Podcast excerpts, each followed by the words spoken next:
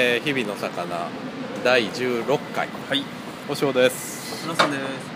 えーこの番組は大阪人2人があ笑いあり涙ありで雑談している番組ですはい、今日はねあの場所を変えてそうですね。変えてやむを得ず。やむを得はい。ずいつものねあの港がねう風が強すぎてん。そうですね。閉鎖しましたけど。閉鎖閉鎖でしたね、うん。うあんなとこではちょっとね、ん、あの続けてられませんから。もう iPhone が飛んでいくぐらいのねこれマジでほんまそうですよね。うん。ぐらいの風で昨日も撮ろうと思ってそうそうそう海外移転風強い。いな今日はやめとこうかと、ね。で今日にしたら今日も風強くてははーこの時期はこれやなっこれ毎日やな。また。ていうのが分かって急遽難波でねはい。難波で収録してますねはい。まあちょっと新たな場所なんで何があるかは分からないんですそうですね。突然暴漢に襲われるとかね。っていういやいや。こんな声出せるとこやから、まあ大丈夫かなって感じではありますけどう、まあ、ていねう何がっていうのはわかんないですから。ねうん。あのまあとりあえずとりあえずコーヒーでも飲みながらそうですね優雅に優雅に港と全然違いますよねあ確かにね環境がねね全然違そうそううそうまあちょっとねそれココーヒー代ぐらいはうん出してますけれどもそうですね場所代やと思って場所代ぐらいで、うんもうしょうねがないですよねしょうがないですいやーそうそうそうで今日今回のテーマはいなんですが、あーちょっとあれ今回結局何するんでしたっけ いやー一応ねおすすめの漫画や映画とか確にね確かにはいはいはいおすすめの漫画映画他に何やえなんやなんや言うてみい やないもんを引き出せと要求されていますえ っーていうねまあまあねそうですねおすすめおすすめのまあ AV とかねおすすめのサイトとかねああはいはいはいアブグルはいアブグルでとかねどういうキーワードで探すかあー確かに確かにもうアブグルはすっ飛ばしていきなりキーワードをキーワードおすすめキーワードおすすめキーワードねアブグルはいはいあーとかをご紹介しようかなっていう、そうですねこの15分ぐらいの尺でそこまでねそこまで今なんかね漫画にハマってるっていうことですねうんそうですねハマってる、うん、そうですね読み返してるもともと好きで読み返してる、ベルセルクうんベルセ三ルク浦健太郎氏のねいやーやっぱ面白いっすね面白いね、ほんまに面白いようん、あれはなんか僕多分こう違う専門学校時代なんで彼これ10何年前くらいかな10いやでももう 20, 20年まではいかないまでもうんでもそうやでくらいですよね僕多分やけど1989年とかあの出た始まりが始まりあがあそうそうそうだから僕それ知なっ本当に18年たねああじゃあじゃあいやいやねえっ、とそうかそうそうやな、ね18年とかそれぐらいだからその頃ぐらいに読み始めてであんまりまあその連載に追いついちゃったんですよねあまりにも見るスピードが速すぎて、あーはいはい単行本買ってたんですけどでもう待てど暮らせどなんや救済やとかねちょっとうん、ういいん、時あったりとかしてそう父そとうしそてう進まないんでストーリーが、結局のところもうなんどないどないにもならんくて僕、うんもうあかんわこれ終われへんわと思って手放したんですよね、ああそう漫画自体も売っちゃった売っちゃったんですようだから進まへんからんまあまあまあねだってヤングアニマルで連載やから各週に1冊しか出なあくてそうそうそうそう、うんででしかも休んでたりしかもその中です休んだりするからそうそうあー待ってこれかと本当に1ヶ月に1話進むかどうかっていうレベルうんるからほんまそうでしたねで連載してたからねうんいやで改めて今ね便利ですから、スマートフォンのアプリで本をうん読めねるようなサービスもね充実してきて、例にもレズベルセルクもやっとって感じでうんうん見れるようになって白戦車のパークっていうねパークっていうアプリでねあの今ベルセルクがあの読み放題というかまあまあコイン、えー、と無料で配布されるコインを使ってねそうですねあのーフリーコインである程度の制限がある中でありますけ読みど放題なんでねいやでも結構ね他にも僕アプリいろいろ使ってるんですけど本あを読んでるアプあガンマとかリ、うん、でもねなんかかワなンりいい方やと思いますようんあれサクサクいくよ行ねきます行きますだって6時からあ6時と21時にフリーコインが各80コインずつかなはい80ではいはい160で、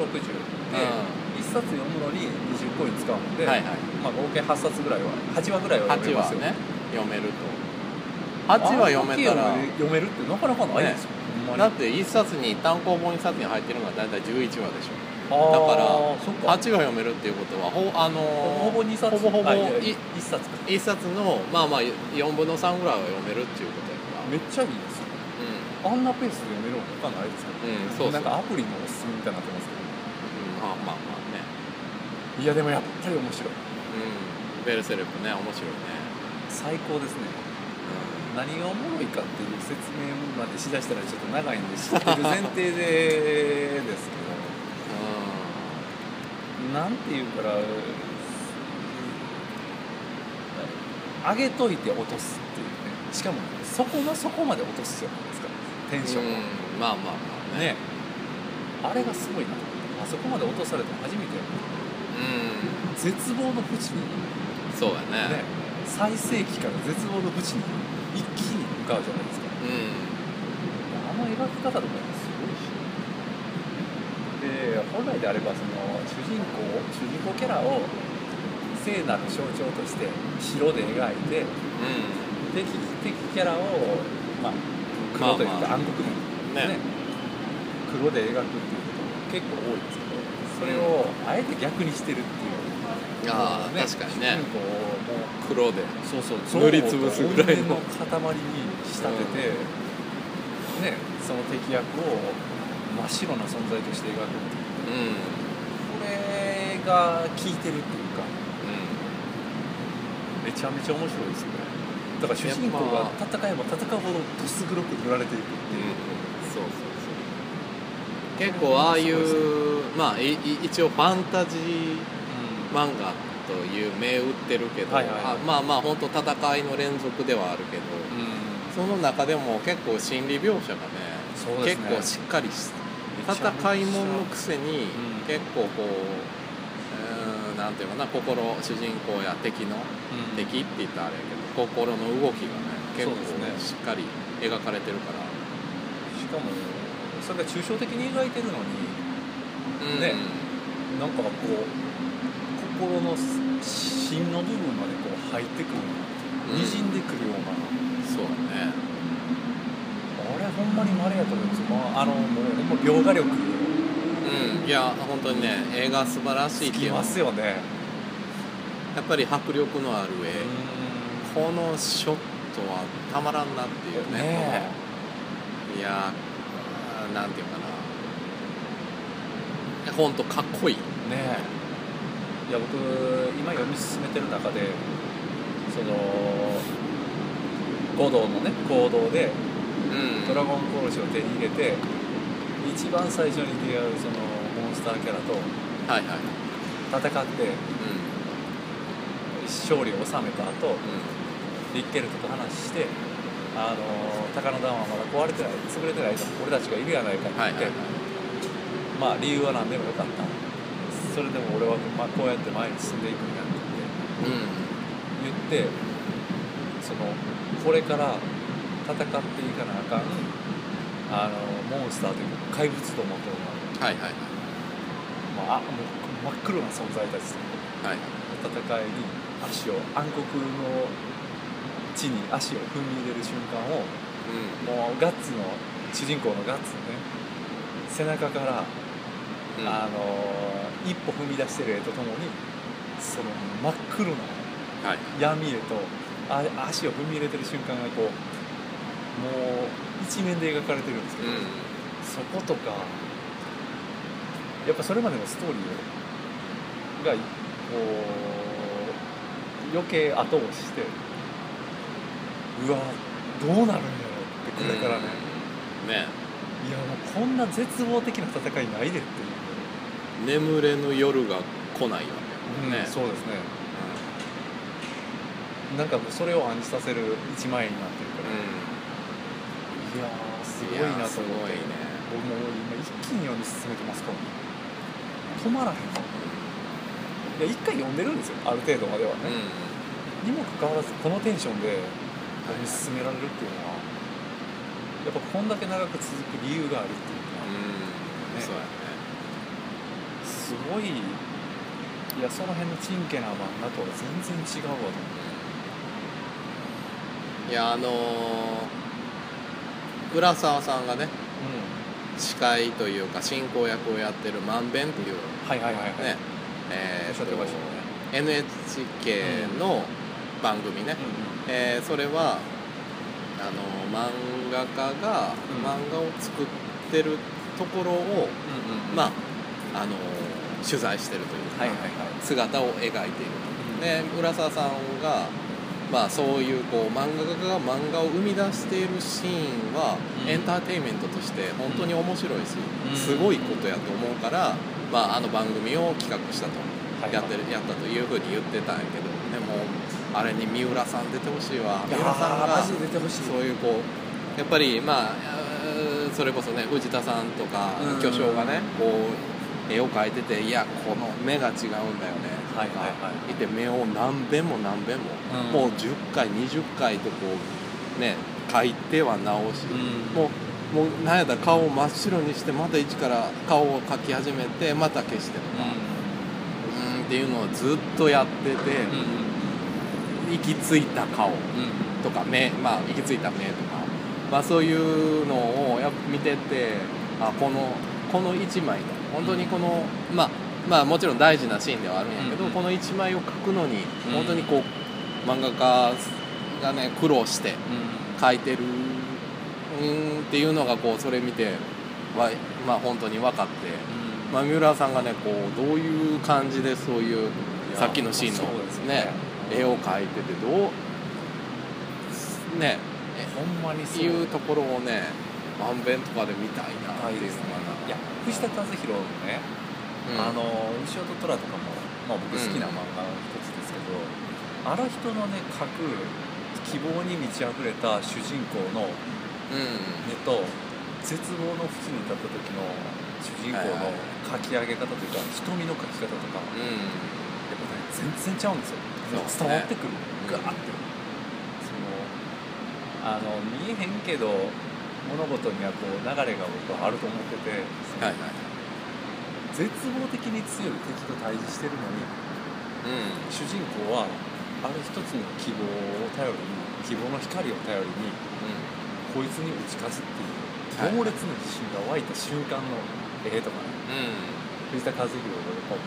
真骨頂というかはいえこんなやつを前にしてこいつはこんな目ができるんだだったら勝てるかもわからんから雰囲気にさせてくれたりとかその空間自体を作っちゃううんやっぱやっぱり勢いがあるよねうん藤田さんの魂が入絵っにはてるねっていうのを感じる漫画ってあるじゃないですか、淡々とその細かく描写することでそのシーンを描く人とうん、うんたった一枚の絵でそれを語っていく奥深さのある絵とっていう、結構分かれるじゃないですそかうねなんかそれをその内面をこう描写するのうんがうまい三浦さんの描いてるところはめっちゃ見たいめでっすねちゃ見たいねほんまになんか盛り移ってんちゃうかなとか思いますようんいやもしかしたらほんまに、描いてる最中それぐらいすごいねうんすごいこもってるよ、えいやまあまああのー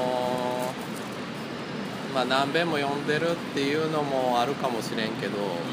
っぱり「ベルセルク」が一番いろいろまあ僕もね漫画が好きでいっぱい,、いろんなね漫画読読んでんでありますねめちゃくちゃ読んでるけど「ベルセルク」のこのシーンはもう目をつぶつぶればこう浮かび上がるというかうんそういうシーンっていうのが「ベルセルク」ではすごい多くてああ確かにそのやっぱり絵で、まあ、漫画のねその真骨頂というか一番のもう絵で見せるうんことがうん本当に三浦さんあベルセルクは本当にそれができてるというか、うん素晴らしい小説ではできない映画でもできないそうのですねで漫画で表現できるうー最高潮なんじゃないかなっていうのは本当にベルセルクの本やっぱりリアル路線走ってるからかその表情の豊かさも結構ね音ねうんうんそうそう大きいところですよねあとそれをデフォルメする時うんデフォルメというかそういうえあの飲まれた感とかそういうこうその時の表現とかがすごいよね、やっぱり抽象的ですけどなぜか直接的に響いてくるっていううんねあれ不思議ですよね、めっちゃ抽象的なんですよ書き方とかだってファンタジーですから、ファンタジーだから驚々しい、ね、この世のものじゃないものとか描いてるわけで、うん、心の中にあの、まあ、魔法使いがね途中で入ったら心の中にも入っていったりとはいはいはかいはいはいねはいそういう風な描写っていうのはあるけど、うんねいやーほんますごいですよねうん、心の中から訴えかけてるとかそうそう残った自我とかそうそうそうそうこの心の中にある、えー、と風景というか情景というかね、そういったものを描いてたりするけどいや本当にねもう伝わってくるねねねえいや形ねほんますごいよだからねやっぱりね絶対終わってほしいんですちゃんといやいやいやいや今日ま仕事中あ話してましたけどね、うんいやいやでもあれはね終わる気ないんだよ終わらすまあ確かにね終わらすそして終わらすことに意義はうそこんまでなまあくて、まあね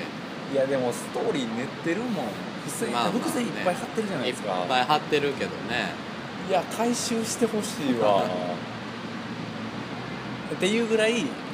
その「ベルセルク」っていう話は終わりそうにないんですよね終わりそうにないね気配がないおおいい時間結構いい時間になりましたねどうそうやないっぺん切りまそうですすねか行きましょうかはいはいじゃあすいません時間なんで切ります、